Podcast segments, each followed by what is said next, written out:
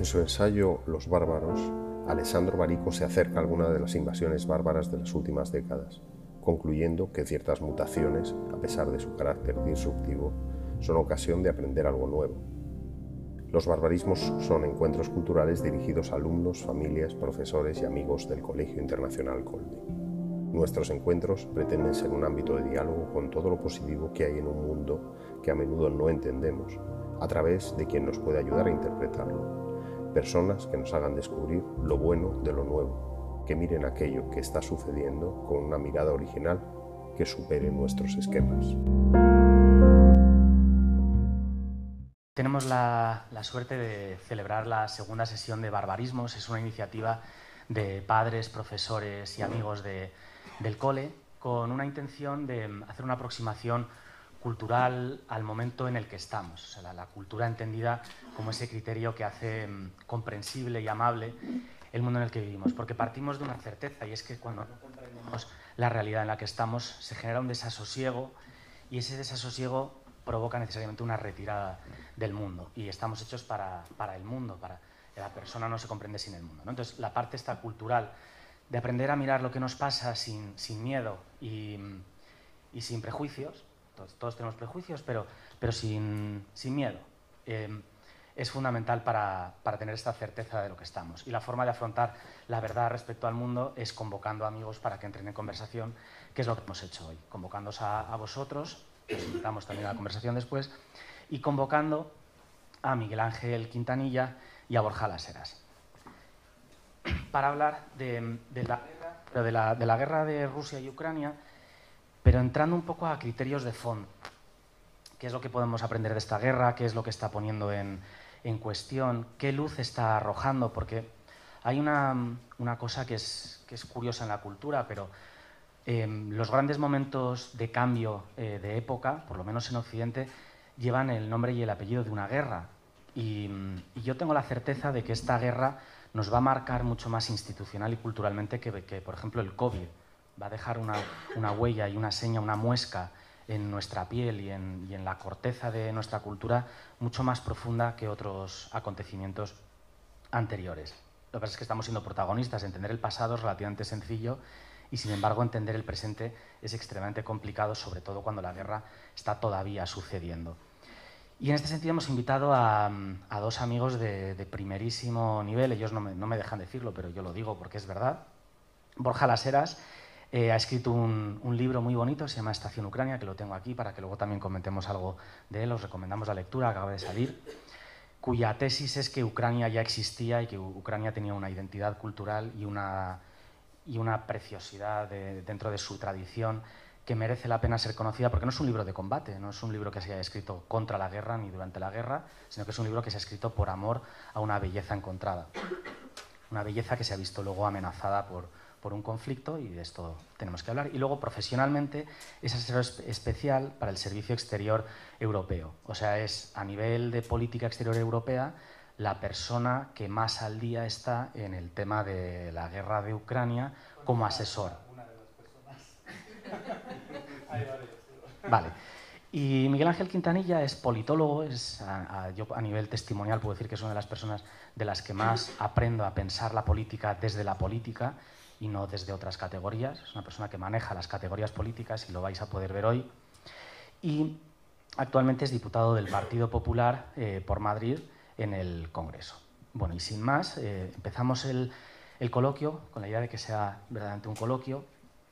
Vamos a ir de lo más general a lo más particular, o sea, desde las cuestiones más culturales y religiosas que pueden estar en cuestión en el conflicto hasta ya aterrizar más al análisis de, las cuestiones más concretas que están pasando. Entonces, la, la, parte más general, Borja, si quieres empiezo contigo, la parte en una entrevista que hacías, que publicabas en Letras Libres y luego en una conversación que tuvimos en casa, un día entró Borja en, mi cocina, porque llegó un poquito antes y yo estaba todavía preparando las cosas y entró directamente hablándome del mal, de, la naturaleza del mal, de cómo, de cómo habías visto el mal, y no además el mal en un sentido maniqueo, de ellos son los malos, nosotros los buenos, y aquí hay una línea muy clara, sino cómo la naturaleza del mal explica ciertas cosas y cómo uno de los males de la política es pretender eliminar o erradicar el mal, es decir, una política angélica que sea capaz de vender una bandera de pureza frente a un mal que en el fondo es parte de la condición humana. O sé que la pregunta es inabarcable, que la pregunta es un misterio además, pero si nos puedes decir algo de lo que estás viviendo tú, de cómo lo estás viendo. Bueno, yo creo que lo primero tengo que poneros esto. Esta es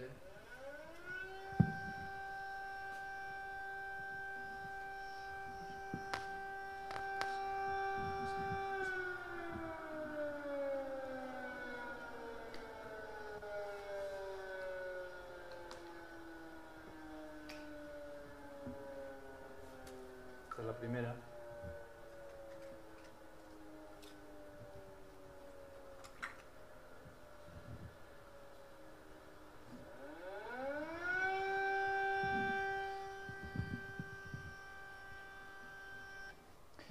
Bueno, pues no sé si sabéis qué es esto, pero esto es una, esto es una eh, alarma aérea. Es una alarma aérea, en concreto estás en, en la plaza de, de Kiev. Eh, cuando suena quiere decir que, que, hay un misil, misil ruso o un dron iraní que está en el espacio eh, o entrando en el espacio aéreo ucraniano o, o, ya en el espacio aéreo ucraniano. Y si estás en Kiev, si recuerdo bien, tienes como entre uno y, o dos minutos para, para bajar al, metro o, al búnker o algún sitio más cercano. Si estás en el oeste de Ucrania, tienes un poquito más de suerte, tienes cuatro cuatro minutos, salvo que estén bombardeando desde, desde Crimea al Mar Negro. Eh, pero si estás en Kharkiv, que es una de mis ciudades favoritas en el este de Ucrania, tienes un escaso minuto porque Kharkiv está a 50 kilómetros eh, de Rusia. Bien, eh, solo en esta campaña de, que a lo mejor habéis visto de, contra las infraestructuras eh, civiles energéticas, que es, un, por cierto, un crimen de guerra, eh, yo llevo la cuenta de los misiles eh, que está disparando Rusia, llevo la cuenta de producción, llevo la cuenta de los que se pueden parar con las defensas aéreas ucranianas y los que no se pueden parar todavía. Y he perdido la cuenta. Hace pocos días, creo que lo he comentado en una charla, más de mil misiles. no incluyo, y digo más de mil porque ya he perdido la cuenta, eran 1100 cuando, antes, antes de, la andanada de ayer. Em, no incluyo los, los, ataques regionales, es decir, los que están viviendo todos los días en, en, poblaciones del frente o no muy lejos del frente, ni incluyo en general los misiles que ha disparado Rusia contra Ucrania en el último año, que andarán por los varios miles de, de eh, varios miles de misiles y crecientemente drones iraníes.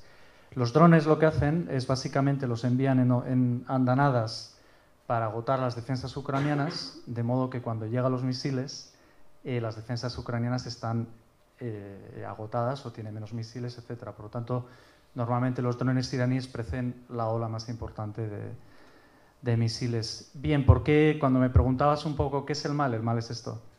O sea, el, el mal es estar en un pueblo ucraniano y tener que coger a tu hija y tener que ir corriendo a un, a un o sea, estar en una plaza como, como la que he visto ahora, porque además estaba pensando exactamente en esto. Veía a los niños, veía, veía a la gente y pensas, joder, esto es injusto, ¿no? Pero es una realidad y desgraciadamente eh, es una realidad de la, que, de la que espero que no tengáis que conocer nunca en primera, ni segunda, ni tercera persona. Pero una de las cosas que hablaba, que hablaba en esta conversación con este, con este historiador ucraniano, Yaroslav Hrychak, era que en nuestra sociedad eh, hemos olvidado el concepto del mal. Hemos relativizado el concepto del mal. El mal no existe, el mal son estos videojuegos, eh, videojuegos de, guerra o las, las, películas de terror, o, o, bueno, los sucesos, de, los sucesos de, que vemos en, a pie de página en los diarios que te pueden llamar más o menos la atención. Pero de alguna manera, mentalmente, hemos, hemos desterrado el concepto del mal y lo hemos relativizado. Entonces siempre es esta idea, por lo tanto, si no hay un mal, entonces no hay una víctima y no hay un agresor, porque todo es relativo. En eso hay una elevada carga de cinismo por parte de algunas élites políticas y hay una elevada carga de, de, de, falta, de falta de experiencia porque muchos no han vivido, no han vivido eso. ¿no? Pero bueno, yo recuerdo cuando era crío y me enteraba en, en Euskadi, donde soy, eh, leías de pronto, oye, pues que ha matado, ha matado a este juez. Pero claro, yo entonces no tenía, no sé, 12 años, tal. Entonces no tenía una comprensión, pero, pero ya decía, ¿pero por qué la han matado? ¿Cómo, cómo supe matar? Y el mal era, era en gran medida que, que, gran parte de la gente seguía su vida normal mientras la, la familia del asesinado en, caía en el abismo. ¿no? Entonces, eh, de alguna manera pienso que, hemos olvidado lo que significa la materialidad, el concepto del mal y que los ucranianos lo viven en primera persona todos los días, todos. Em, entonces, yo creo que, de alguna manera Ucrania lo que hace es ponernos contra el espejo y a la gente que es, eh, tengo que decirlo así, que es mediocre y que es mezquina, se ven reflejadas en esa mezquindad y no, no pueden mejorar. Y la gente que tiene em, catadura ética y moral se ve en ese espejo y quiere hacer algo. Entonces, no es una cuestión de izquierda o derecha, es una cuestión de, lo, estuvimos hablando el otro día, de, un, eh, de una, yo creo que algo anterior, que es de ética, ética democrática y, si quieres, eh, humanista, ¿no? O sea, no hay absolutamente nadie que se merezca esto.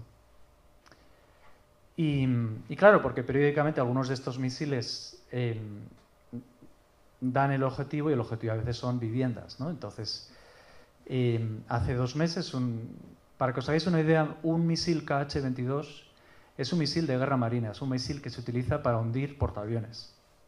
Bueno, pues uno de estos misiles destruyó eh, una vivienda en Dnipro, una ciudad magnífica del centro, centro-sur eh, de Ucrania, con al menos 45 muertos, familias enteras, bebés, etc.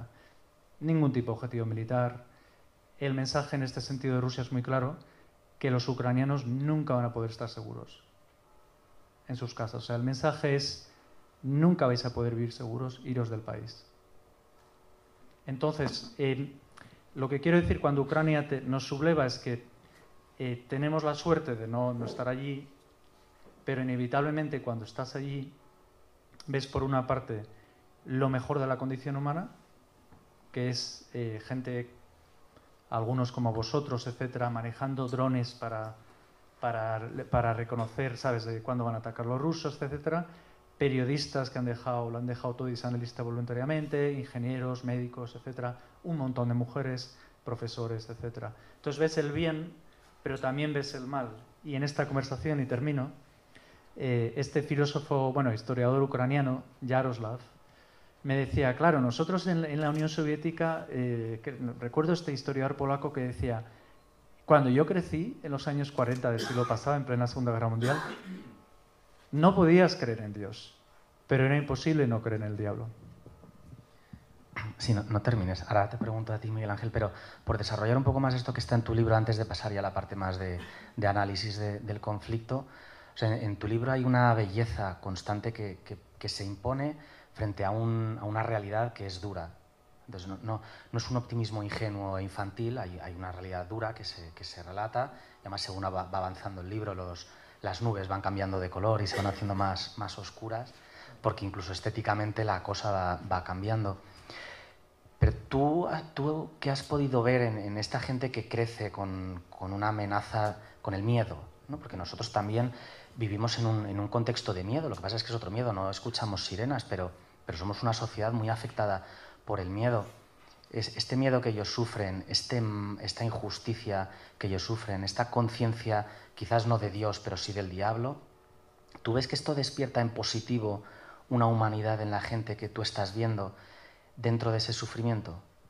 O sea, que abre una, grieta, una herida, que no es solucionar el mal, pero sí que es relacionarse con él de alguna manera. Sí, bueno, se dice a menudo que, la guerra saca, saca lo mejor y peor de la gente y la verdad es que yo lo estoy descubriendo, es verdad. Entonces es fascinante que, por ejemplo, eh, amigos míos ucranianos a veces son más optimistas que yo. O sea, están o acaban de volver del frente o, o tal, pero, pero de alguna manera siempre tienen tiempo para ti. Y siempre tienen tiempo para, para alguien, para alguien de enfrente, porque es como que, bueno, eh, tiene menos ahora, tiene menos horas de internet, tiene menos horas de, un poco todo, pero de alguna manera siempre hacen tiempo para, para el de enfrente. ¿no? Y, una de las cosas, eh, como, bueno, eh, básicamente estoy estudiando ucraniano a lo bestia para, para, llegar al nivel bilingüe, pues me tengo que leer todos los discursos de Zelensky y tal.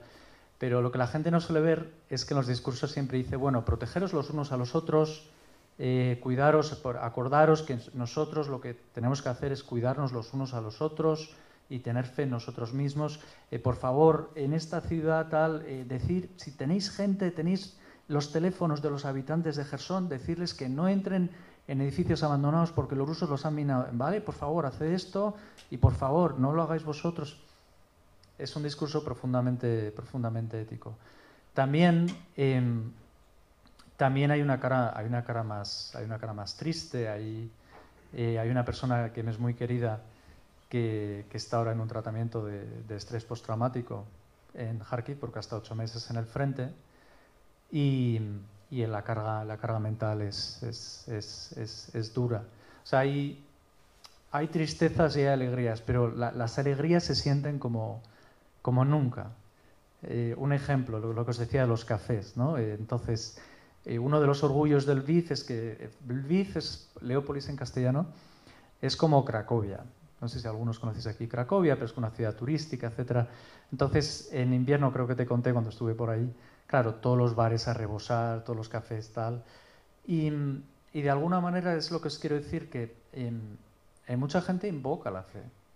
O sea, en, mucha gente está haciendo un redescubrimiento de la fe, un redescubrimiento de, de, la relación con Dios. Y ayer, por ejemplo, eh, que hubo este ataque y tenía que escribir a compañeros míos en Kiev, les decía, oye, eh, lo primero espero que estéis bien y que los vuestros no hayan sufrido y tal. Y, dicen, es Bogom. Es Bogom es con Dios. Dice, es por la gracia de Dios. Por la gracia de Dios no nos ha pasado nada, tal. por la gracia de Dios, gracias a Dios. Eh, o sea, ¿qué es eso? Ves un poco, realmente es, es, realmente es un poco a veces lo mejor y, lo peor del ser humano. Y como digo, quizás cuesta creer en Dios por las cosas que, que están pasando, pero lo que no puedes no creer es que hay, hay, hay, un elemento de, hay un elemento de maldad en algunas cosas y un elemento de maldad en las acciones humanas. Si es un elemento transversal, que lo hemos visto en otros, en otros casos, pues probablemente también, pero ahí es como que que hay un redescubrimiento de cuáles son las condiciones básicas de la vida humana y de su instrucción.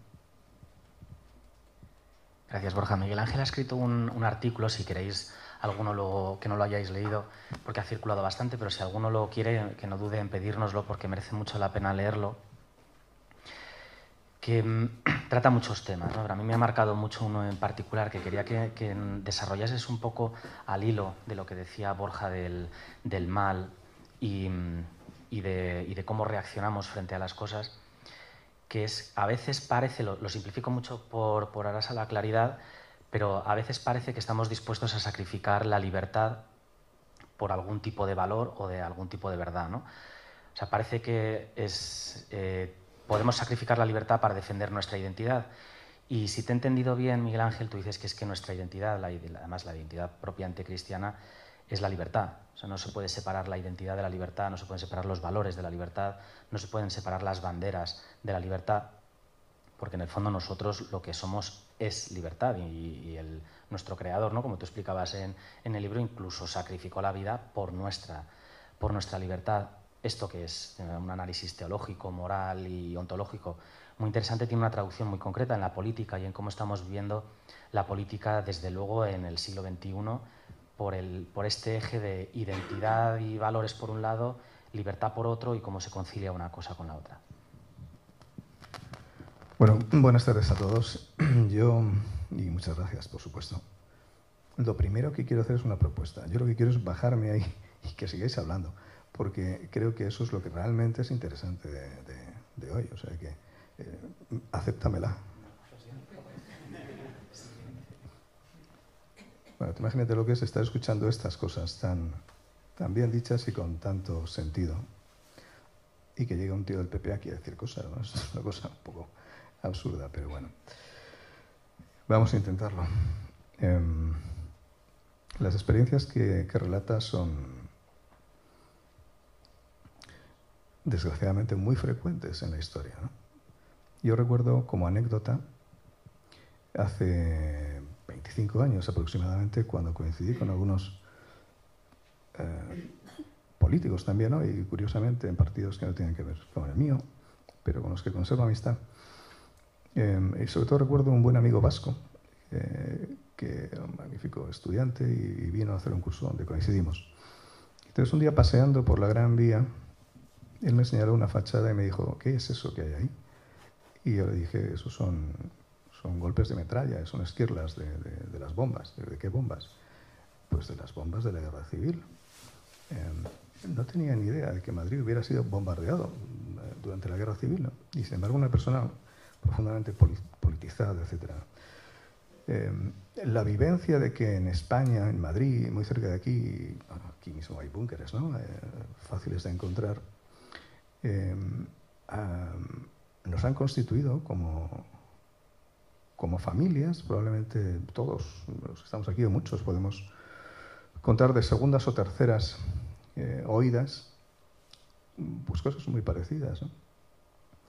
Eh, nos, lleva a veces a, conservar en la memoria que no es nuestra, pero que debe serlo, esa experiencia generacional o transgeneracional de la guerra como algo que está siempre ahí al acecho, o bien olvidarnos de que eso es así y sorprendernos cuando ocurre. Desgraciadamente, tengo la impresión de que, de que es más bien lo segundo. Hemos ido olvidando eh, la guerra como un factor constitutivo de nuestras sociedades en casi todo.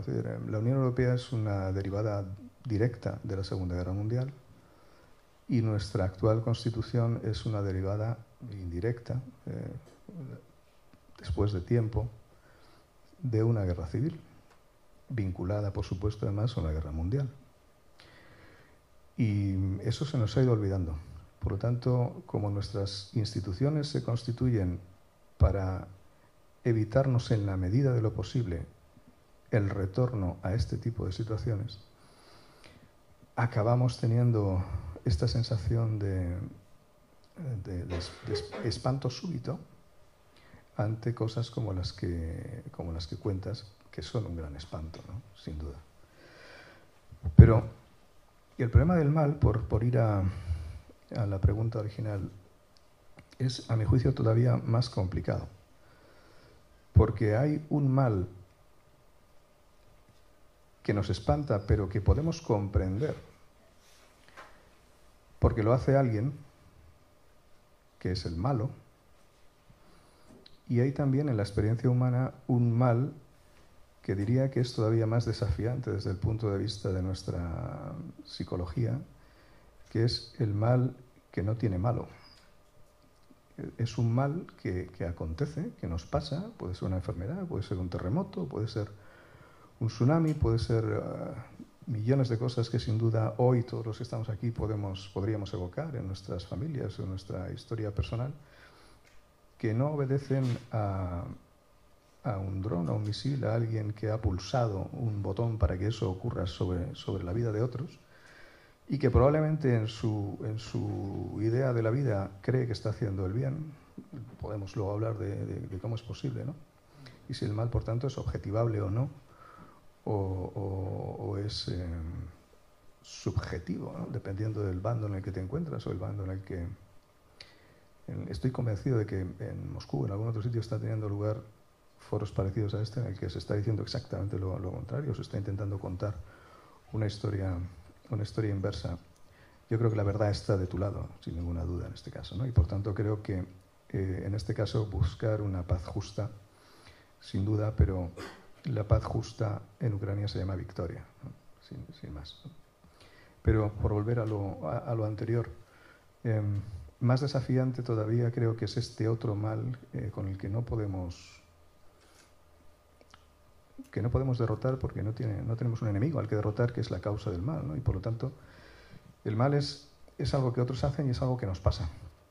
Son las dos cosas y es una dimensión de la vida humana eh, con la que probablemente en este momento no estamos acostumbrados a, a trabajar, culturalmente desde luego no, hay una, hay una um, permanente, un permanente empeño en hacernos creer que la vida natural, por decirlo así, es una vida sin dolor, es una vida eh, sin, sin, problemas, es una vida sin el mal que nos hacen o sin el mal que nos pasa, y que todo lo que sea el mal que nos hacen o que nos pasa es algo que tenemos derecho a expulsar de nuestra vida.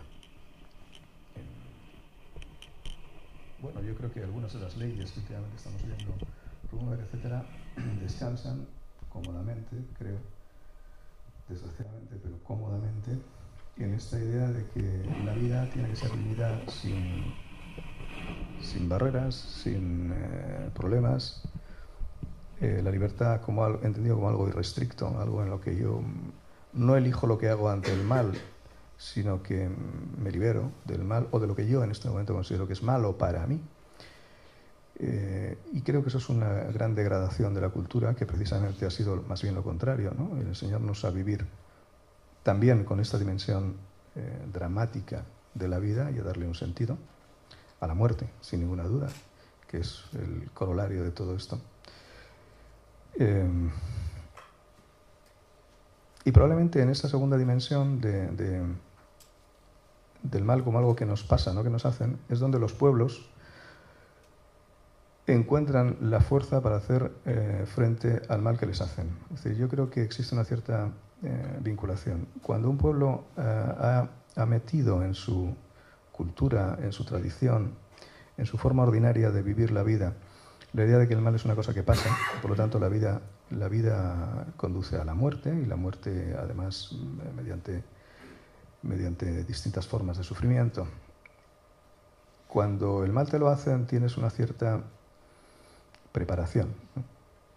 No eh, es, no es eh, que el mal que me hacen me prive de algo perfecto, de un estado paradisiaco, sino que más bien es un añadido eh, con señalamiento de culpable, pero no es una, no es una novedad biográfica completa.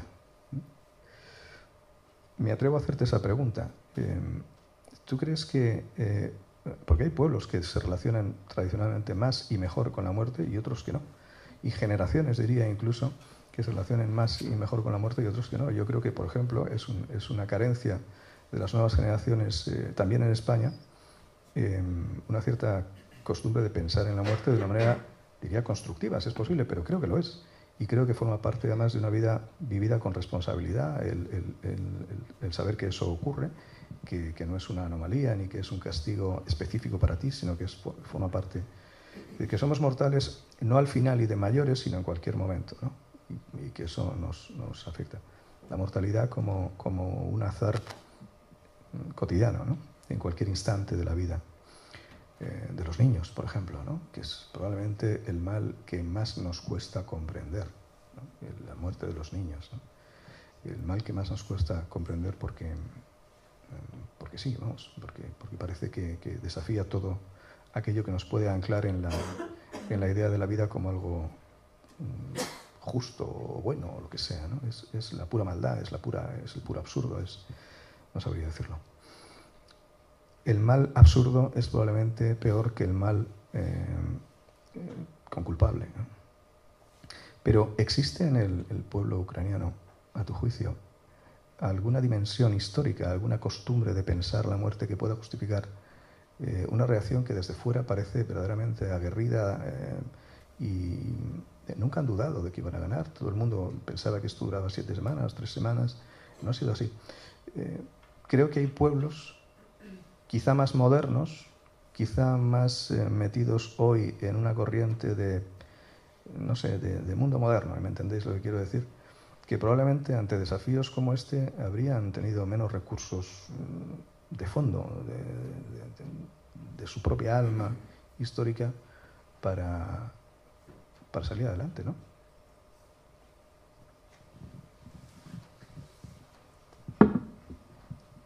Bueno, lo primero que te quiero decir es que eh, tienes que estar aquí, entre otras cosas, porque eres un representante político y tenéis, mucha, tenéis, eh, tenéis ante, delante de vosotros una enorme responsabilidad histórica de tomar, eh, de tomar decisiones correctas. Em, ¿Por qué? Porque, bueno, lo estaba intentando explicar estos días. Esta es una de las calamidades de nuestro tiempo. No sé si en inglés calamity tiene su propia lógica, pero, pero yo la pondría entre las dos o tres peores cosas que están pasando en el mundo con, el cambio climático de, por su relevancia para, el futuro de, esta gente que está aquí, para la relevancia del, orden de seguridad europeo y el orden mundial. Eh, porque si esto es una ley del, más fuerte en la que eh, potencias nucleares eh, no se les aplica el, mínimo derecho internacional, tratamiento de los niños, etcétera, y se salen con la suya, entonces no hay, no hay paz, es guerra eterna. Por eso es tan importante que esto termine con una paz justa, como bien has mencionado, y por eso Por eso a mí me, me reconforta que haya gente como tú que, que tenga esta aproximación ética porque vais a tener una, situación, o sea, es explicar a la población que esto no es algo lejano, que les está pasando a estos ucranianos, que porque no se rinden, eh, sino porque realmente de, cómo salgamos de esta habrá un futuro mejor o peor. Y esas, eh, ya estamos fracasando en el cambio climático, entonces no podemos fracasar en esto. ¿no? Y cuando me preguntas sobre esta reflexión de, la, de la, muerte y del, del, del, pueblo ucraniano, bueno, hay, hay dos anécdotas que quizás os, os, quiero, os quiero contar. Y bueno, una de las cosas, una de las cosas que, que, que me fascina de este, de este, tiempo allí y tal es en qué medida eh, elementos del paganismo se han fusionado con elementos del cristianismo. Eh, los ucranianos son muy creyentes, es una población ortodoxa, aunque tiene su propia iglesia eh, ortodoxa ucraniana, y también hay una población católica, uniatos, que es greco-católica especialmente. Pero bueno, es gente, es gente mayormente creyente, salvo en las zonas que más tiempo estuvieron bajo, bajo, el, bajo el yugo soviético, porque lo que querían los soviéticos es que no creas, porque si no crees, no tienes esperanza, si no tienes esperanza, no luchas, pero si crees, tienes esperanza, y si tienes esperanza, luchas y piensas. Todo eso quería eliminar el, el, el, el estalinismo y en, parte fracasaron. Bueno, la primera anécdota es que hay una tradición que cuando, cuando alguien muere, como hay un personaje del libro que os voy a contar más, pero evidentemente eh, eh, muere, se piensa que el alma está como 40 días sobrevolando por, por el espacio. Y, y bueno, em, es algo que piensan realmente por lo menos la gente en mi entorno y que luego hay más o menos gente muy creyente, pero menos creyente, pero que de alguna manera el alma está un tiempo hasta que encuentra la paz y puede ir al cielo o, si no, no, ha hecho bien al, al infierno, al purgatorio. Em, es una anécdota que cuento en el libro porque una amiga mía me, dijo, es que le he sentido, he sentido la presencia de esta persona varios días y que me está diciendo, no le des la moto, no le des la moto a Taras, que no se ha portado bien. Tal. Eh, bien, lo dejo, lo dejo ahí, pero es fascinante cómo las tradiciones paganas se cristianizan, se han cristianizado y adquieren una nueva vida. Eh, algo que para nosotros en nuestra tradición católica ya hemos, eh, ya hemos, ya hemos olvidado. Lo segundo es que, em, por una parte, la vida vale muy poco allí en algunos, en algunos puntos, vale muy poco, especialmente la vida de los soldados rusos, como, como estáis viendo en, Bakhmut, por ejemplo, pero a la vez la vida, eh, la vida la valoran enormemente. O sea, Ucrania existe y existe y la da, días, da muestras diarias de existencia y su principal victoria es, decirle a, Putin y a su círculo, vivimos, aquí estamos. Em, y ese esta, tú lo decías, eh, eh, que otro, otro, otro título del libro sería eh, La vida se abre camino, ¿no? Y eso es algo que, eso es algo, eso es algo que está ahí y que cuando ellos, cuando, cuando ellos hablan con, occidentales, etcétera, no, no tienen yo creo que a veces tendría furia de pensar, ¿por qué no os ayudáis más? ¿Por qué no tal? Pero ellos al contrario. Hace poco tuve una amiga que le, que le pedí que hablara con unos alumnos míos y su mensaje fundamental es disfrutar de la vida. Disfrutar de la vida, disfrutar de la vida porque todo lo que tenéis ahora puede desaparecer. Disfrutar. No había ningún tipo de, no había ningún tipo de, acidez. Em, entonces ese sería quizás em, el primer mensaje. El, segundo es que cuando has perdido 6 millones y medio de personas en la Segunda Guerra Mundial, de los cuales 3 millones luchando contra, contra, contra los alemanes, eh, 3 millones y medio de civiles muertos de esos 6 millones y medio, de los cuales un millón de judíos, y antes has perdido 3 millones de campesinos por las hambrunas provocadas por Stalin, que algunas fuerzas políticas de nuestro país dicen que nunca ocurrió, como hay gente que dice que el holocausto judío nunca ocurrió. Entonces la sensación es un basta ya. Se acabó. No, no, o sea, nos negamos. Eh, nos negamos a, que, a, seguir, a seguir muriendo eh, como corderos por designios de, de, un, de un, señor, en, de un señor en, en, Moscú que tiene ansias de ser el nuevo zar. Es como, ya está, basta, no queremos, no queremos que mueran más, más, más ucranianos. Y realmente gran parte de la razón por la que luchan es por una ansia de vida, porque no, no, podemos, es decir, el mensaje es no queremos morir más bajo vuestras, bajo vuestras bombas. Y para ello, y es una contradicción, y entiendo que parece que, que es un dilema moral, que es, eh, no, es que tenemos que luchar porque si no, no vivimos. Y de hecho tienen, tenemos que matar porque si no, no vivimos. Porque si no, nos matan. Y eso es algo que no sé, por ejemplo, en, la ética cristiana, no sé cómo, no sé qué, solución, qué solución tiene, pero, pero, pero bueno, es como que es, ahora lo que viven es la oclusión de este basta ya, se acabó. No vamos a, no vamos a morir más por, por vosotros. Em, cuando hablabas del, del, mal, el mal es objetivable y a la vez, claro, todo esto es difícil, es difícil decirlo, ¿no? Eh, porque yo tampoco soy una persona que, eh, que me gusta, eh, que, me, que, me, obsesiono con, con, con lo que les ha pasado a algunas víctimas, aunque tengo que verlo, porque a mí ya me conoces, a mí me gusta la vida, pero tengo que ver en detalle lo que están haciendo. Entonces, claro, ves pruebas de, de un mal banal que nos invoca a leer otra vez Hannah Arendt, em, y a la vez ves pruebas de un mal concienzudo y sistemático, la deportación de los niños ucranianos de la cual ahora una investigación de, de RTV con otros medios europeos se ha, hecho, se ha hecho boca. Yo llevo un año hablando de este tema. Es decir, eh, niños ucranianos huérfanos y no huérfanos, y además tenéis vídeos de soldados rusos entrando en el orfanato de Gerson, eh, para llevarse los niños o a Crimea o a Rusia al extremo oriente, los dan en familias o, los, o les quitan el pasaporte para rusificarlos, para que esos niños se olviden que tienen padres, porque eh, muchos no son ni huérfanos, y de dónde vienen, para que crezcan olvidados. Eh, bueno, eso primero es uno de los indicios de genocidio conforme a la Convención de, del 1948, pero luego es un mal tan vil y es algo tan horrible eh, que además las propias autoridades rusas no lo, niegan y tienes, o sea, además es algo en lo que Anticipo que en algún momento lo vincularán directamente a Putin porque hay reuniones de él dando instrucciones de qué hacer con los niños ucranianos. Que no tengo, no tengo respuesta. No sé si, no sé si el, no sé si el, eh, no sé qué iría la, qué puede decir la ética cristiana de esto, ¿no? Pero, pero es un mal, es un mal que junto al, banal que he hablado, porque esta guerra no tiene ninguna justificación, salvo ahora la defensa de, Ucrania, no hay justificación. Eh, y a la vez es un mal eh, histórico. O sea, durante años estudiaremos los crímenes de guerra rusos. Durante años.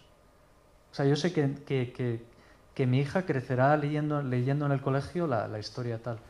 Y bueno, aquí tengo que hacer, tengo que hacer una mención al libro de, Armando, de, de Idiotas, porque, claro, verdad o veracidad. Em, aquí tú dices, por ejemplo, el amor a la verdad hace que nazca en nosotros la virtud y la veracidad. Claro, el mal es objetivable, a menudo, víctimas, fosas comunes, etc. Pero a veces a la gente no le, no le basta eso, tienes que, tienes que cultivar la virtud, la veracidad. Y a yo sí que creo que, por ejemplo, líderes políticos y, mm, como, como tú y líderes, líderes sociales tienen que hacer gala de la veracidad. De tenemos la verdad y la, veracidad es la verdad activa. ¿no?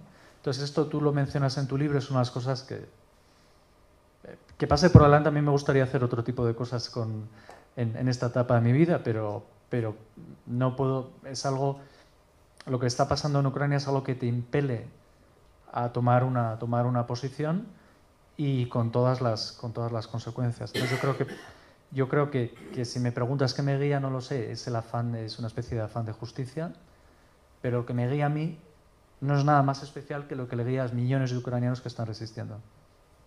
Gracias, Borja, y gracias, Miguel Ángel. Con esto cerramos el, primer bloque de preguntas, que es el más cultural, eh, espiritual. Habéis dicho dos cosas que, ayudan a comprender cómo quizás en el siglo XXI podemos volver sobre, sobre ciertas verdades, que es primero que nos habíamos olvidado del mal, en, esos dos aspectos, el mal que hacemos, el mal que, se, que hacen, y luego el mal ontológico, el mal que es. El, el mal es, el mal, el mal existe y tendemos eh, a, psicologizarlo o a racionalizarlo, cuando en realidad es una categoría ontológica. El mal es y el mal está. y el mal está ahí y nos habíamos olvidado de él y eso nos había vuelto angélicos, eh, puros y por tanto injustos. Y esto aplica a la categoría de justicia. aplicamos una justicia que es verdadera pero no es veraz, es decir, no, no tiene la caridad. Porque para que la justicia se humanice, el criterio no es ver cuál es la causa más pura, sino ver dónde está la víctima. Cuando uno se acerca a la justicia desde las causas puras, desde las causas claras, mi experiencia no es mucha, pero mi experiencia es que te equivocas siempre. Sin embargo, si te, acercas a la justicia desde la víctima, ¿dónde está la víctima? Y a partir de ahí ya empiezas a razonar, difícilmente te, equivoques. Por lo menos no te vas a equivocar con la víctima, que es el, el, error más imperdonable. Bueno, con esto cerramos el primer bloque y pasamos al segundo, que ya es un poco más institucional. Los dos tenéis cargos de responsabilidad. Los dos tenéis unos cargos muy importantes, uno a nivel nacional, otro a nivel europeo. Y queríamos preguntaros por cómo la, guerra ha afectado tú desde tu visión de la Unión Europea, ¿qué, cambios estás viendo a nivel institucional, a nivel de europeísmo, a nivel de políticas europeas, cómo ves que Ucrania ha podido subrayar ciertas cosas y ocultar otras, reorientarnos, aproximarnos a unos fines o alejarnos de otros, saber cómo la guerra ha afectado institucionalmente y políticamente a la Unión Europea desde, desde tu posición y Miguel Ángel, a ti lo mismo, desde la política nacional, cómo la guerra ha puesto en cuestión ciertos bloques, eh, ha definido otros, cómo ha encontrado afinidades entre grupos que en principio no las tenían y sin embargo disidencias entre otros, si ha habido claridad dentro del debate de tu partido sobre cuáles son unas prioridades u otras, si esto que decías del mal y de la conciencia de la seriedad de la vida ha hecho que dentro de tu partido ciertas reflexiones cambien o se reorienten, o si no habéis visto absolutamente nada y la guerra no está cambiando nada y es una cuestión de fachada, pues, pues también, o no tiene por qué cambiarlo todo nada. No sé quién quiere empezar.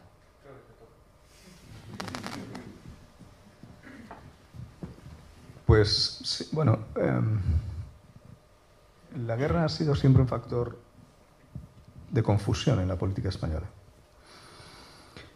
tanto en la derecha como en la izquierda. Mm, el,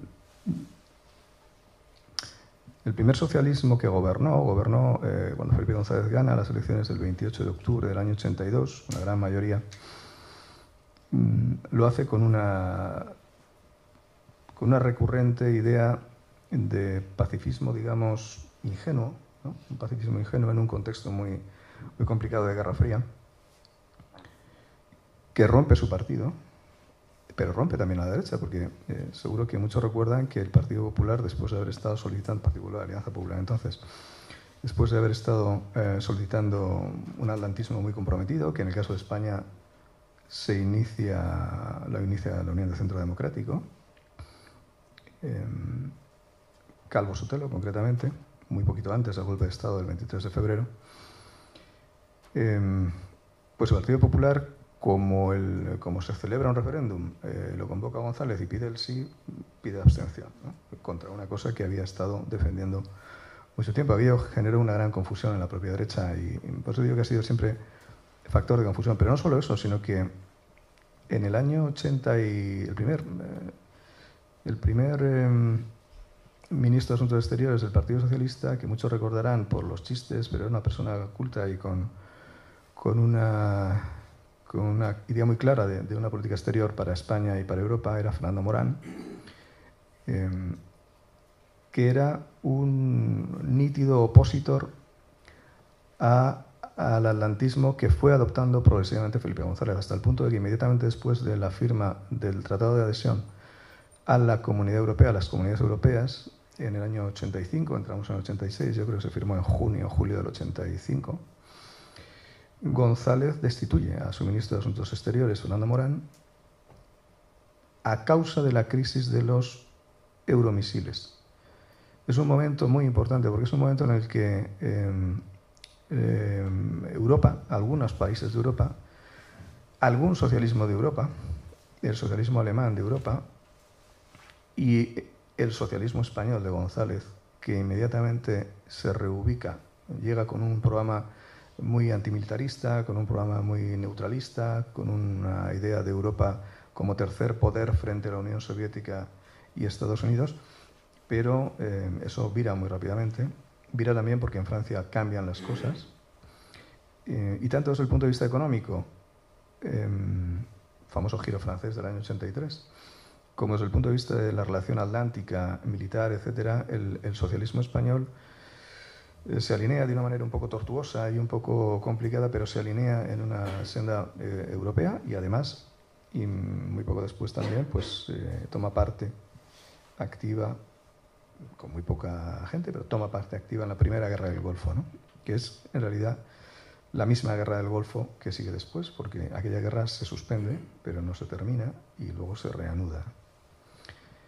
Em, por tanto, es, un, es, una cuestión incómoda, pero tenía también algunos, algunos em, asuntos interesantes eh, de orden nacional. Eh, el, el, gobierno de Felipe González creyó también que era muy bueno para las Fuerzas Armadas Españolas incorporarse a una corriente internacional, de participar, en fin, abrir las Fuerzas Armadas Españolas a una interna internacionalización, que tuviera una vida mucho más eh, bueno, fuera de, lo que son un poco la, tradición asociada, que también los españoles asociaban a, la posguerra y a...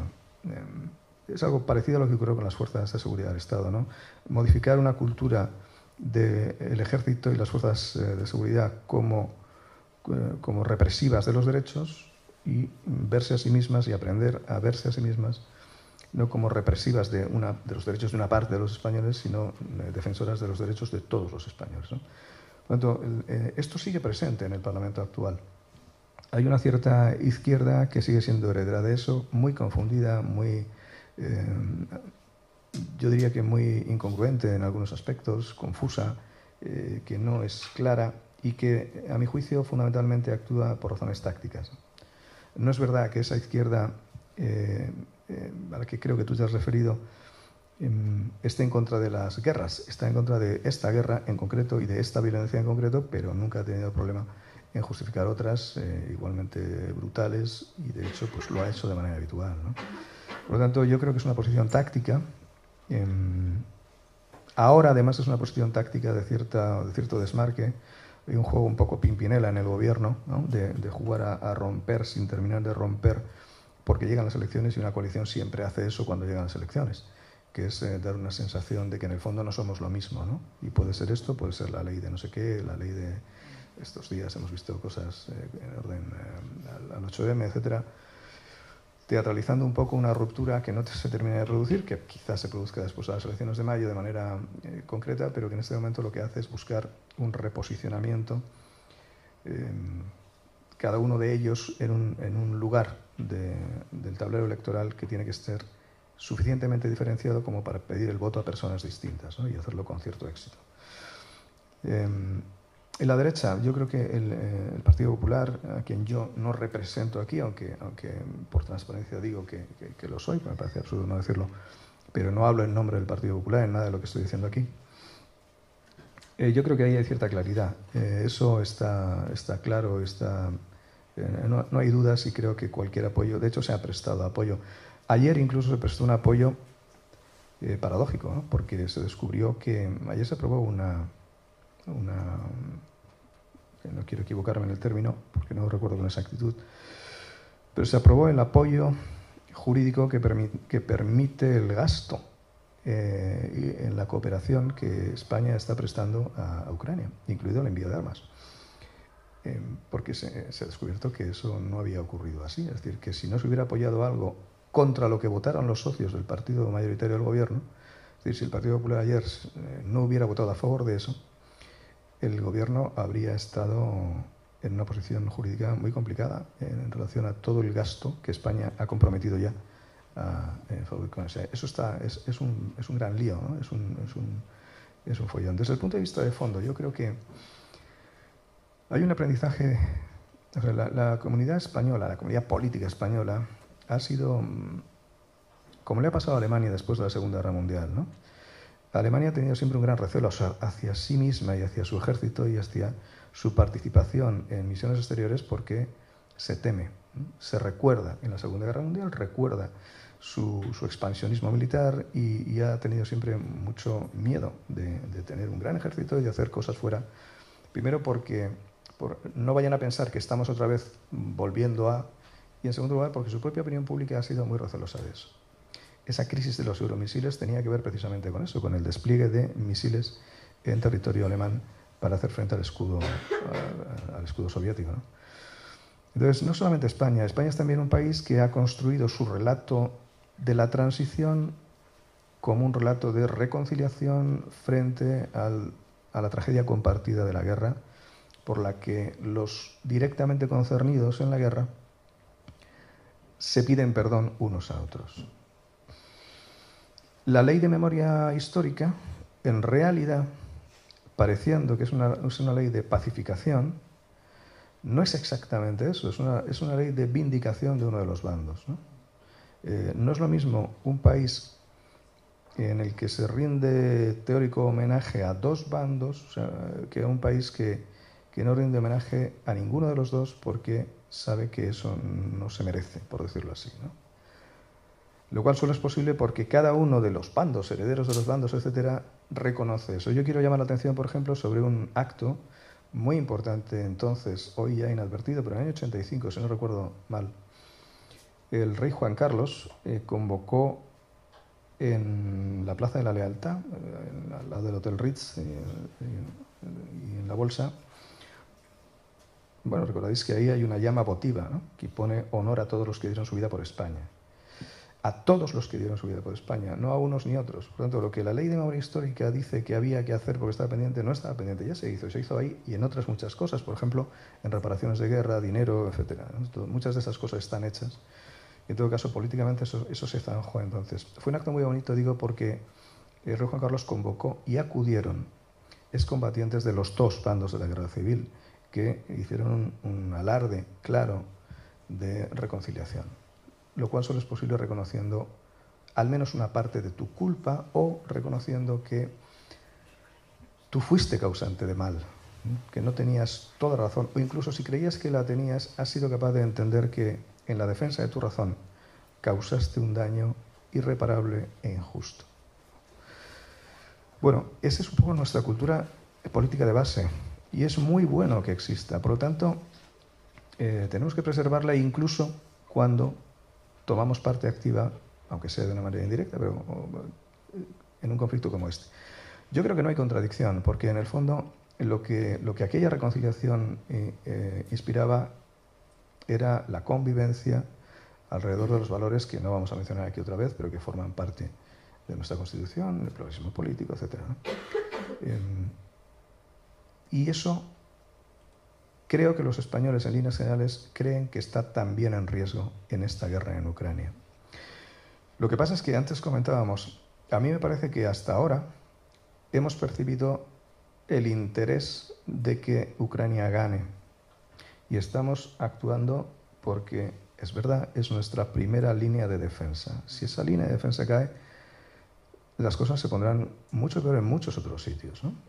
Y, y, por lo tanto hay un interés muy claro la Unión Europea ha reaccionado por interés. Los políticos españoles, cuando defienden esto en el Congreso, habitualmente, aunque empiecen, me refiero a cualquier partido, hablando de los derechos, etcétera, etcétera, terminamos hablando del interés.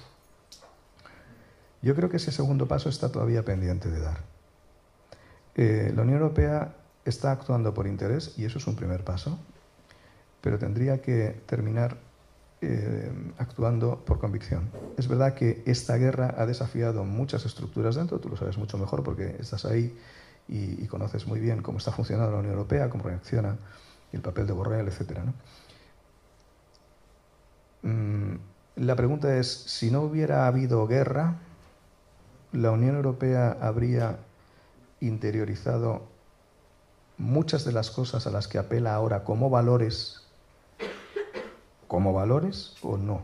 Es decir, la Unión Europea no se funda por interés solo, ni prioritariamente, se funda ante la experiencia de la guerra eh, y se pone en el centro los valores, por cierto, valores que ponen ahí y que articulan jurídicamente, eh, fundamentalmente políticos democristianos, ¿no? entre otras cosas. Eh, y en España pasa algo parecido. La transición, la constitución, no se hace solo por interés se hace eh, con un gran gesto de generosidad, pero apelando sobre todo a valores. Yo creo que ahora, tanto en el caso de la defensa de la Constitución y del espíritu de la Constitución, que fundamentalmente es no poner sobre la mesa aquello que sabes que para el otro es intolerable. Hoy estamos haciendo exactamente lo contrario, que es sistemáticamente poner sobre la mesa aquello que sabemos que para el otro es intolerable y por lo tanto buscar enfrentamiento, polarización, etc. eso se ha perdido. Yo creo que Europa lo ha ido perdiendo. Creo que durante los años 70, 80, Europa se olvidó de la guerra, como parte de su historia. Algún historiador, Charles Tilly, por ejemplo, ha llegado a teorizar la guerra como, como el gran motor de construcción del Estado moderno. Y algo de eso es cierto. Y creo que también los españoles, en nuestro ámbito eh, puramente nacional, hemos ido olvidando que los enfrentamientos son posibles y devastadores. Y jugamos con eso. ¿no? En, el título de aquel libro de Manuel Álvarez Tardío, palabras como puños. Yo en el Congreso veo palabras como puños, escucho palabras como puños. Y eso tiene una historia en nuestro país y tiene una historia en Europa que fue la misma, un poco antes, un poco después, pero es la misma historia de degradación de la convivencia y de em, búsqueda del éxito de lo mío por encima de lo tuyo y no con lo tuyo. ¿Eso a qué lleva? Lleva, a mi juicio, una frase que yo escuché a un profesor de Salamanca, no, no, es suya, pero luego ni siquiera mía, porque yo se la escuché a él que decía que no era suya. Pero es una frase yo creo que importante.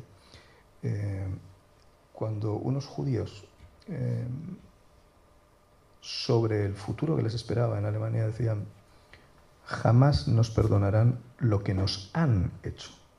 No lo que les hemos hecho, sino lo que nos han hecho.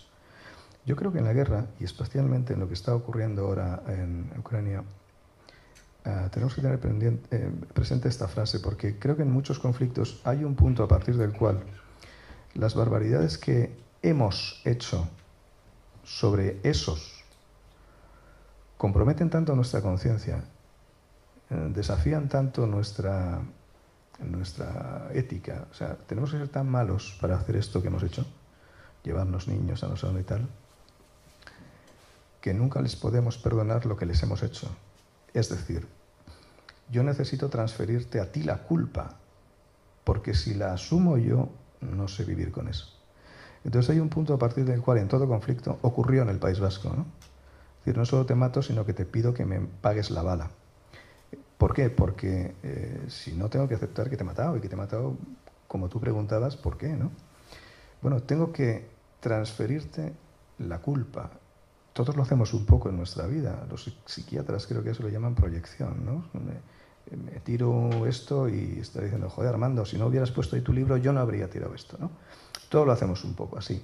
Cada vez que hacemos algo malo o nos pasa algo que no hemos querido hacer, buscamos a alguien que pueda justificarnos.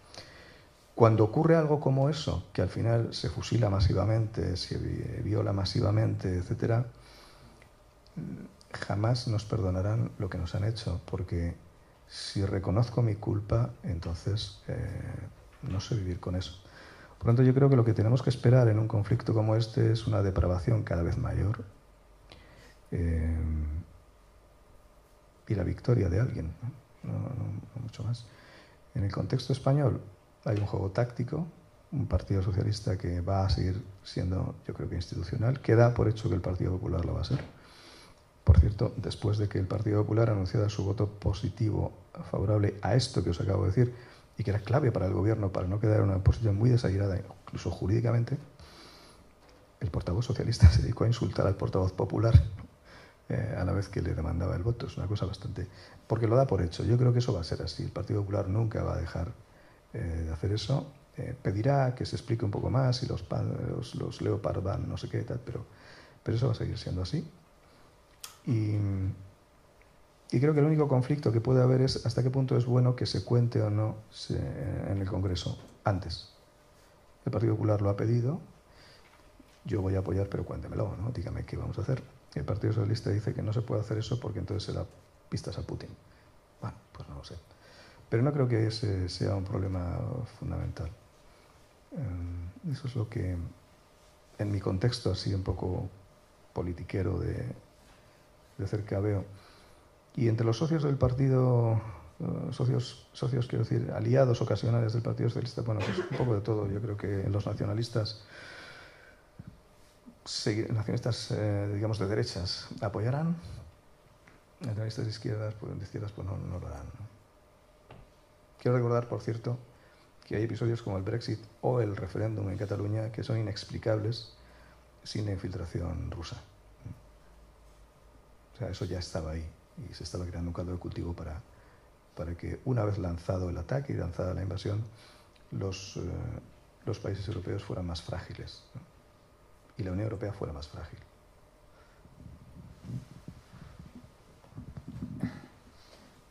Estaba pensando cómo meterme ahora sin meterme en charcos, porque cuando estoy a gusto tiendo a meterme en charcos y no debería. no debería, estoy ahí. Eh, bueno, ¿ves por qué tenías que estar aquí? Eh, ah, por cierto, eh, nosotros a lo mejor enviamos 10 tanques Leopard que están oxidándose en, en Zaragoza, pero no pressure, los, los, polacos han enviado 20 y pico y han enviado 250 tanques T-72 el año pasado. No pressure, pero que, que todavía... pero bueno, yo te lo tengo que, que, que apuntar ahí. no, mira, todo esto eh, hay una cosa que se llama culpar a la víctima y, a mí esto me hace mucha gracia porque esto cuando, cuando yo era crío era como decir, no, yo estoy contra la violencia, la ETA, pero no tensionemos. Yo lo escuchaba en mis clases, pero es que hay gente que quiere crear tensión. Y dicen, claro, es porque tenías profesores que iban con guardaespaldas a la universidad. Entonces, a esta gente le sublevaba el guardaespaldas. No que, no que un profesor o profesora tenía que llevar guardaespaldas y efectivamente mataron a algún profesor, el juez Lidón, que le mataron en el año 2002, si recuerdo bien. Em, pero me dice, a mí este discurso me hace mucha gracia porque es, eh, yo estoy en contra de la violencia de ETA, pero no, tensionemos. Entonces, quiere decir que tú estás en contra de que eh, eh, la, gente tenga guardaespaldas, que haya detectores de metales en los aeropuertos. Yo estoy en contra del yihadismo, pero me sienta un poco mal que haya, que haya gente armada en las estaciones. Bueno, Piensa, piensa en los ataques de 2015 en París, los ataques de Bruselas, etc. Em, entonces, con, con, con, la invasión rusa de Ucrania pasa algo parecido, que es, eh, yo estoy en contra de la invasión rusa, pero, y dice, pero, pero no, eh, no queremos escalar, eh, lo que dijo el socio de, del PSOE, diciendo que el PSOE era el, partido de la guerra, etc. No queremos escalar, no queremos... Al final, la diferencia entre decir yo estoy en contra de la invasión pero estoy en contra de enviar armas a Ucrania para que Ucrania se defienda, tenga alguna posibilidad y sobreviva, eh, la diferencia de decir estoy a favor de la invasión para que Ucrania no se defienda y entregue su territorio, yo suelo decir que es una diferencia de matiz, pero no de fondo. Y ahí lo dejo, creo que es un charco bastante importante, entonces voy a salir y voy a hablar de, voy a hablar de, de esto. Pero bueno, el tema, de, tema de culpar a la víctima es algo, es algo, es algo fascinante. Eh, aquí probablemente los chicos no lo sabrán, pero Ucrania eh, empieza su independencia en 1991 con el tercer arsenal nuclear más importante del mundo, que entregan a Rusia por presión de Washington, eh, George, George, Bush padre, eh, porque entonces Estados Unidos, eh, fíjate las teorías de conspiración que poco aciertan, lo que no quería es que hubiera arsenales nucleares en, una Unión Soviética que había desaparecido. Entonces, los ucranianos un poco tuvieron muchas dudas de la operación porque no se fiaban demasiado de Rusia pero lo hicieron. Entregaron sus armas nucleares y también, por cierto, lo hizo Kazajstán, firmando un acuerdo que se llama el Acuerdo de, Budapest. Entre, entre, estas armas que entregaron, entregaron misiles estratégicos también. Algunos de estos misiles estratégicos han terminado en ciudades ucranianas, para que veáis la absoluta maldad de casi 30 años después, te disparan con las mismas armas que tú, que tú entregaste para desarmarte pacíficamente y evitar tensiones. Eh, pero esas pero esa es una, esa, es una realidad. Entonces, claro, el mensaje que lanzas eh, respecto a la proliferación nuclear es, evidentemente, los estados que quieran tener armas nucleares, en este caso, dicen, por supuesto, yo no voy a renunciar. Es un incentivo para la proliferación nuclear, porque entonces, claramente, si tú entregas tus armas nucleares, te invaden. Y eso es, por eso por lo que Israel, entre otras cosas, eh, desarrolla su arma nuclear, etcétera, pero no solo. Eh, me centro. Me preguntas sobre sobre Europa. Bueno, es que lo que digo tiene, viene a colación, porque Europa es, era, un proyecto, era un proyecto de paz, pero era un proyecto de paz que empieza por las ruinas de ciudades alemanes y ciudades francesas y ciudades, por supuesto, toda Europa, de toda Europa del Este. Entonces, claro, en, en Alemania dicen esto también de nunca más. Nunca más vamos a, vamos a hacer lo que hicimos en su momento, destrozando Europa, etc. Entonces, claro, es la tesitura de que un proyecto de paz, para poder seguir disfrutando de paz, tiene que contribuir a un esfuerzo militar. Porque si no contribuye a ese esfuerzo militar, el siguiente país es Moldavia, por supuesto Bielorrusia, y si me apuras, Polonia, para ellos es una cosa existencial. Em, es decir, si cae Ucrania, eh, es, es, un incentivo para el, que se internacionalice la guerra, por eso están los iraníes, entre otras cosas, alarmando a Rusia, por eso China está en una posición ambigua. Pero claro, es la tesitura de un proyecto que es de paz, que se fundó con la idea de paz, pero que ahora nos solivianta. Y en este sentido, el alto representante, que es un hombre que por supuesto no tiene nada militarista en su estrategia, ha tenido que, que, hablar muy duramente para decir, bueno, pero es que esto, la paz no es un estado natural, el estado natural del hombre es jovesiano la paz es algo que tenemos porque tenemos ejércitos que nos protegen, tenemos una policía y tenemos comunidades en las que no suenan estas alarmas aéreas. Y eso requiere un esfuerzo. Entonces, la ironía de, todo esto, y yo entiendo que es, casi una contradicción en términos, es que para que haya paz tienes que apoyar a la víctima. Porque si no apoyas a la víctima, eh, triunfa este mal que estoy diciendo y se extenderá.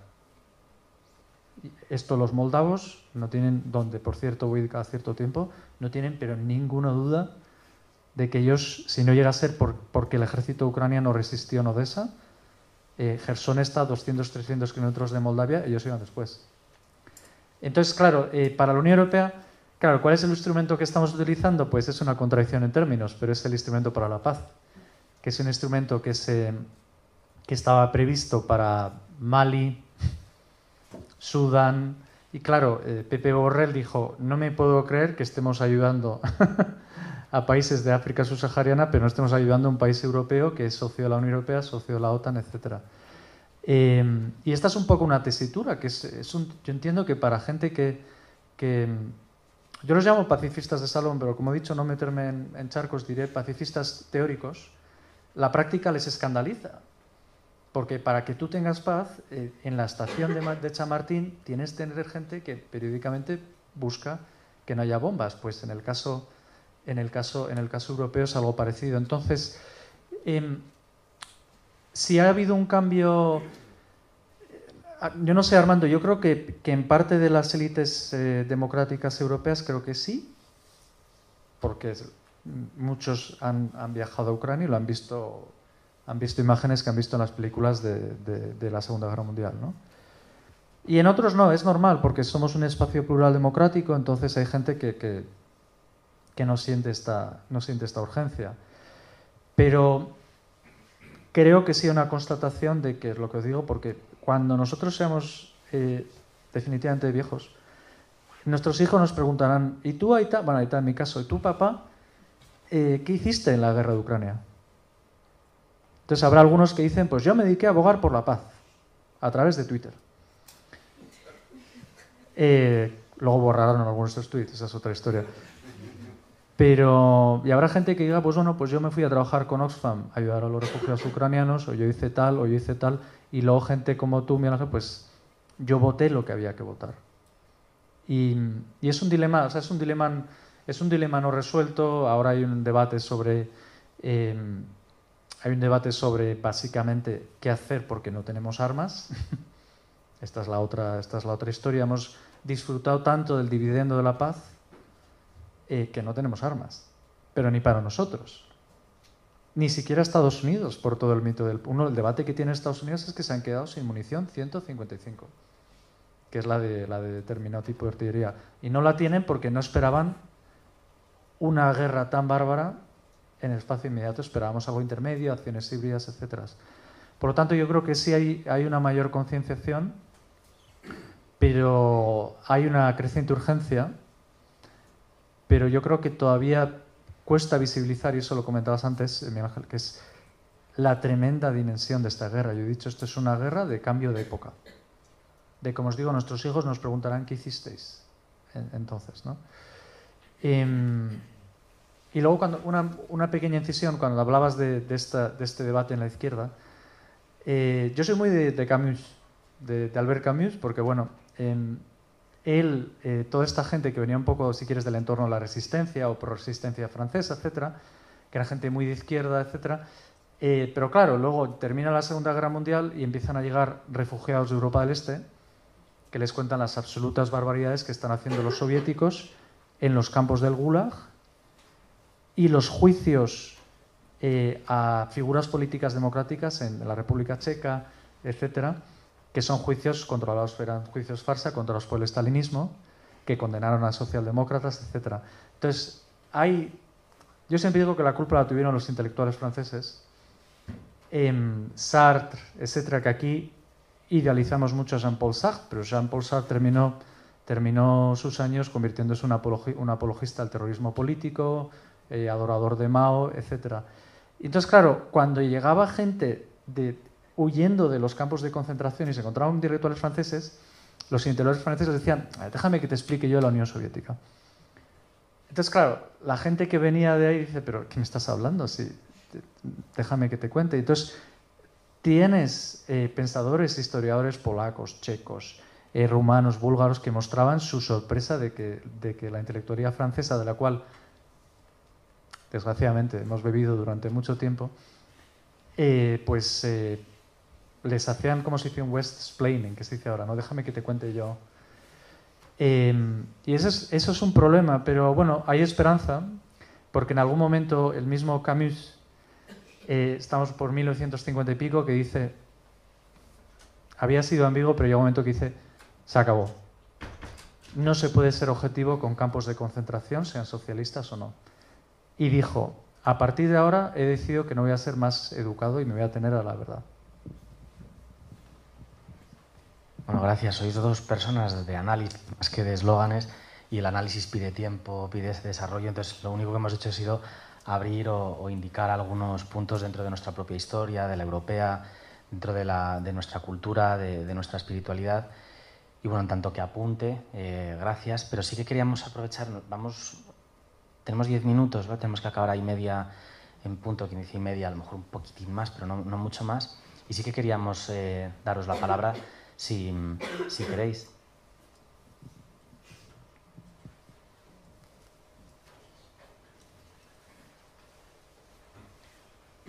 ¿Hablo desde aquí? Perdona, es que no os veíamos muy bien. Sí. ¿Hablo desde aquí? ¿Se te oye bien? ¿Se escucha bien? Sí, sí, se te oye bien. A ver, primero agradezco verdaderamente eh, bueno, la valentía y la inteligencia con la que habéis hecho vuestras exposiciones Quería hacer dos preguntas muy breves y se puede responder a las dos, si no la, la, primera es que llevo mucho tiempo sin escuchar si, si, verdaderamente en todo este contexto existe algún espacio para la diplomacia. Es decir, para, para una posible eh, salida dolorosa, porque probablemente haya que eh, implique una cierta cesión. Si esta es una cuestión que se contempla, es una opción, la segunda, que en cierto modo está relacionada, es que si no se acude a una salida diplomática, existe el riesgo real de un contagio en Moldavia, que habéis apuntado, en Georgia, que hemos visto lo que ha pasado estos días, en otras repúblicas caucásicas o incluso en, Estonia o en la zona este de, Polonia. Eso es una situación real y, y hacia dónde puede derivar el conflicto o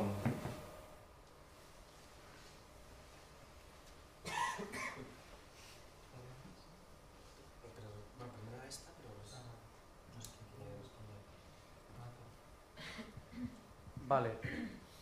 A ver, eh, la diplomacia, si quieres, te dar una respuesta un poco. Eh, la diplomacia es constante. El acuerdo, el acuerdo del grano en el Mar Negro, por el cual eh, Ucrania está pudiendo exportar, más o menos, por vía marítima parte del grano, es un acuerdo de resultado de diplomacia. los intercambios de prisioneros, que son muy habituales, también resultado de la diplomacia.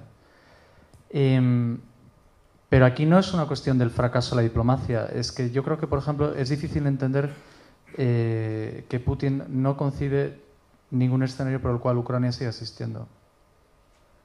O sea, su punto de partida es que Ucrania deja de existir. Y lo que están haciendo eh, de toma a nivel, por ejemplo, de movilización de soldados, de poner aparte su país en, una economía de guerra y planificar una guerra larga en la que esperan que Occidente deje apoyar a Ucrania y los propios ucranianos eh, terminen eh, concediendo, es porque em, básicamente su punto partida es que Ucrania deje de existir. ¿Y qué decir que deja de existir? Bueno, eh,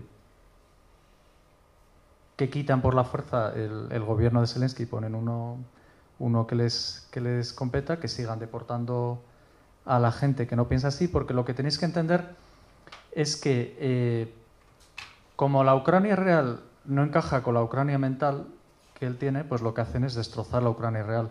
¿Qué haces para destrozar la Ucrania real? Pues son prácticas del, del estalinismo. El que hacía el estalinismo identificaba, eh, bueno, gente como tú, por cierto, líderes políticos, líderes cívicos, etcétera, eh, les detienen les hacen un chequeo de teléfonos, de relaciones, etcétera, les llevan a lo que se llaman campos de filtración, que son centros de detención que están en la, zona ocupada de Ucrania y que son reconocibles por satélite. No me lo estoy inventando, son, se ven por satélite. Eh, algunos les ejecutan. Hay una lista de, de, líderes cívicos ucranianos, activistas, chicos, chicas, etcétera, y alcaldes que no han aparecido. Y los que han aparecido, bueno, tenéis las imágenes de la alcaldesa de Motishin, eh, en una fosa común con su hijo y su marido en un, en un, en un pozo. Motishin es una pequeña población en el norte de, de Kiev. Eh, eh, ¿Por qué un alcalde? Porque lo que la lógica estalinista es decapitar la sociedad. ¿Cómo la decapitan en esa mentalidad? Pues eliminando a las, a las, clases, a las clases profesionales. Lo segundo es la deportación de niños. Si esto es de territorio, ¿para qué te llevas a los niños de, de, de Zaporizhia, de Gerson, del este? ¿Por qué? Si esto es de territorio, ¿por qué deportas a los niños? Deportas a los niños porque lo que buscas es que el país en sí deje de existir y tú llevas a tu gente allí, funcionarios rusos, población, etcétera, para cambiar y hacerlo más acorde con el, con el, con el país mental. Por tanto, te estoy dando una larga respuesta, pero quiero decir, eh, no es que Biden, van der Leyen, Scholz, eh, Macron, eh, Sánchez, Sunak, y, eh, la, finlandesa, los daneses, etcétera, eh, tengan pocas luces.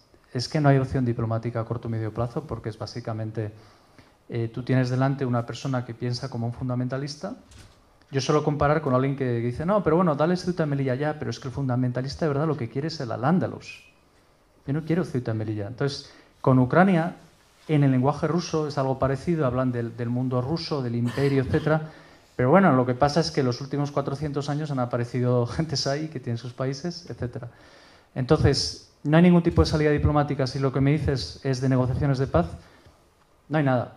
Eh, porque, entre otras cosas, ten en cuenta que el propio Scholz, ocho días antes, de, en febrero del año pasado, ocho días antes del comienzo de los bombardeos, fue a, ver a Moscú, a, ver a Putin, y Putin le dijo, no, por favor, todo esto que vamos a invadir es una, es una es una histeria occidental, rusofobia. Ocho días después iniciaron los bombardeos de, Ucrania eh, y en Ucrania entraron casi 200.000 soldados rusos.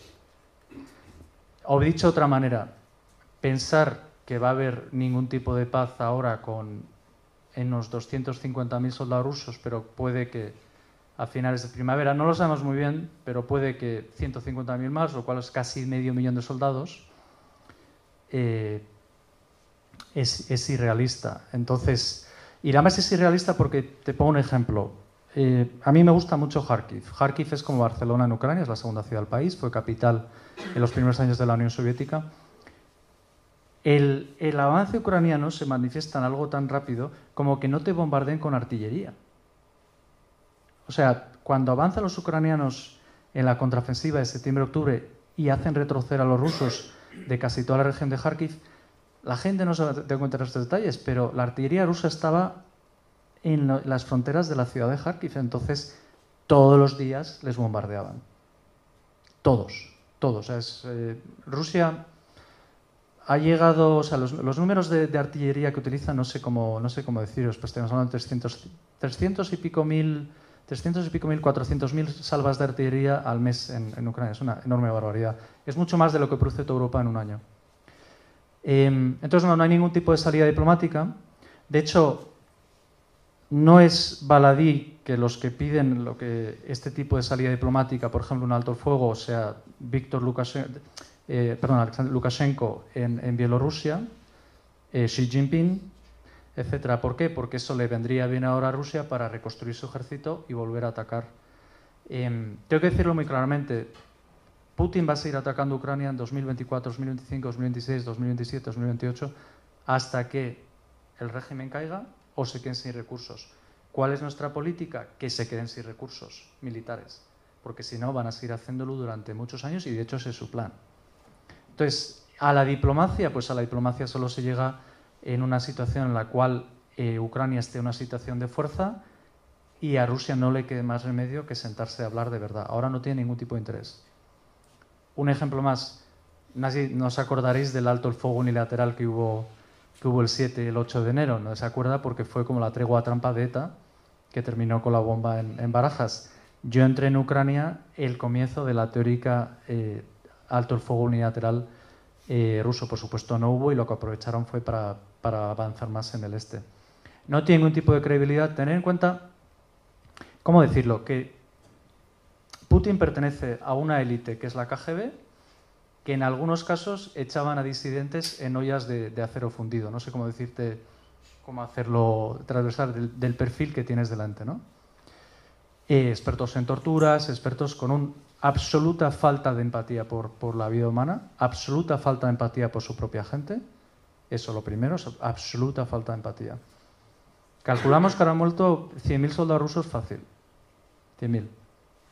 Y heridos, etcétera, en conjunto, 250.000. O sea, si alguno piensa que, a Putin le importa, le importa a su propia gente. Eh, lo cual me lleva a la segunda fase de extensión. Si Ucrania cae, el conflicto se extiende. Los siguientes son los moldavos, los bielorrusos, y yo no fiaría mucho a la estabilidad en Polonia y los polacos. Perdón, a Polonia y los, los bálticos. O dicho así en su contrario, si Ucrania aguanta, esta guerra no se extiende. Pero los que de hecho lo están extendiendo, porque ahora mismo tienes un eje que es fantástico, los ayatolás de Irán dando, drones iraníes a cambio de recibir aviones, eh, rusos. De todas formas, evidentemente, eh, tú has mencionado antes la paz justa. La paz justa requiere, entre otras cosas, que, que debilitar tanto la maquinaria militar rusa que sea posible que tengan que hablar. Yo soy muy negativo porque llevo tratando con ellos toda mi vida y lo que vemos es un declive profundo de, de, liderazgo político-militar. Y además es que va a haber otro problema que tarde o temprano empezarán a haber sentencias internacionales con, declarando crímenes de guerra, crímenes contra la humanidad, etc. Entonces, así que no, no soy... Si te tuviera que decirte es a medio o largo plazo, ojalá, a corto plazo es, imposible porque, como te digo, tienes delante una persona que, que se ve como un zar, eh, aunque se le empieza a poner cara de bigotes de los años 40, pero, pero que, que, bueno, no sé, no sé muy bien a nivel de justicia internacional lo que va a pasar en unos años, pero, pero tienes abogados internacionales que están diciendo una cadena de responsabilidad directa. O sea, es, él ha justificado los bombardeos contra las sociedades rusas, eh, ucranianas. Nos obligaron a hacerlo. Así que no, no soy optimista y ahora yo creo que lo que hay que hacer es, em, hay, que, hay, que, hay que seguir en la política que se está, de hecho creo que habría que intensificarla y ojalá lleguemos a, una situación de, diplomacia, pero como te digo, o sea, lo que tienes delante no es racional, porque es una tienes delante una persona que te habla del siglo XVIII, para empezar, pues no, no hay salida. Un comentario nada más al hilo de esto. corrígeme la fecha, pero creo que fue 2008 cuando empieza lo de Georgia. Y lo que estamos viendo en Georgia no es la consecuencia para mal, sino la consecuencia para bien. Es decir, eh, Georgia ya fue eh, invadida, etcétera, y no pasó nada.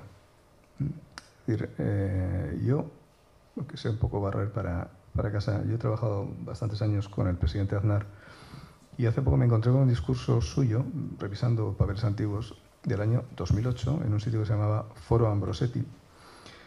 Em, y yo os aconsejo que intentéis descargar ese, pequeño discurso. Más que un discurso, es una especie de intervención en un acto con preguntas y respuestas.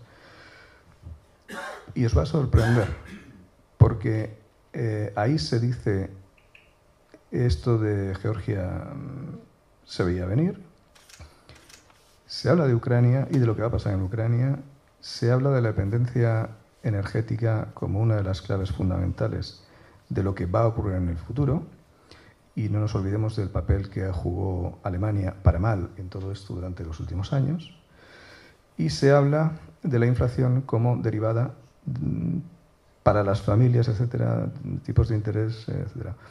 Quiero decir con todo esto que em, probablemente en, este, en, esta sala muchos tenemos una visión más bien eh, católica de, la vida y, eso pues, nos lleva a ser especialmente escrupulosos con la defensa de la vida. El problema es que a veces uno llega a la conclusión, un poco inquietante en mi caso, pero llego a esa conclusión de que a veces la paz mata más que la guerra.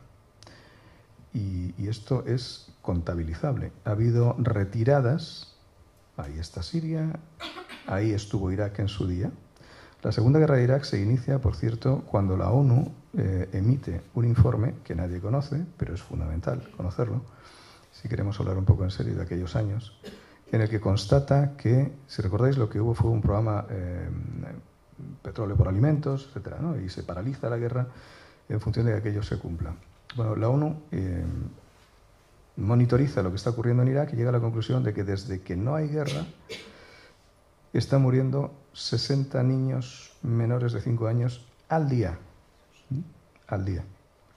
Es decir, si echáis un cálculo rápido, os dais cuenta de que el final de la guerra supuso muchísima más muerte en Irak. Y esa fue una de las razones por las cuales se decide reanudar la guerra.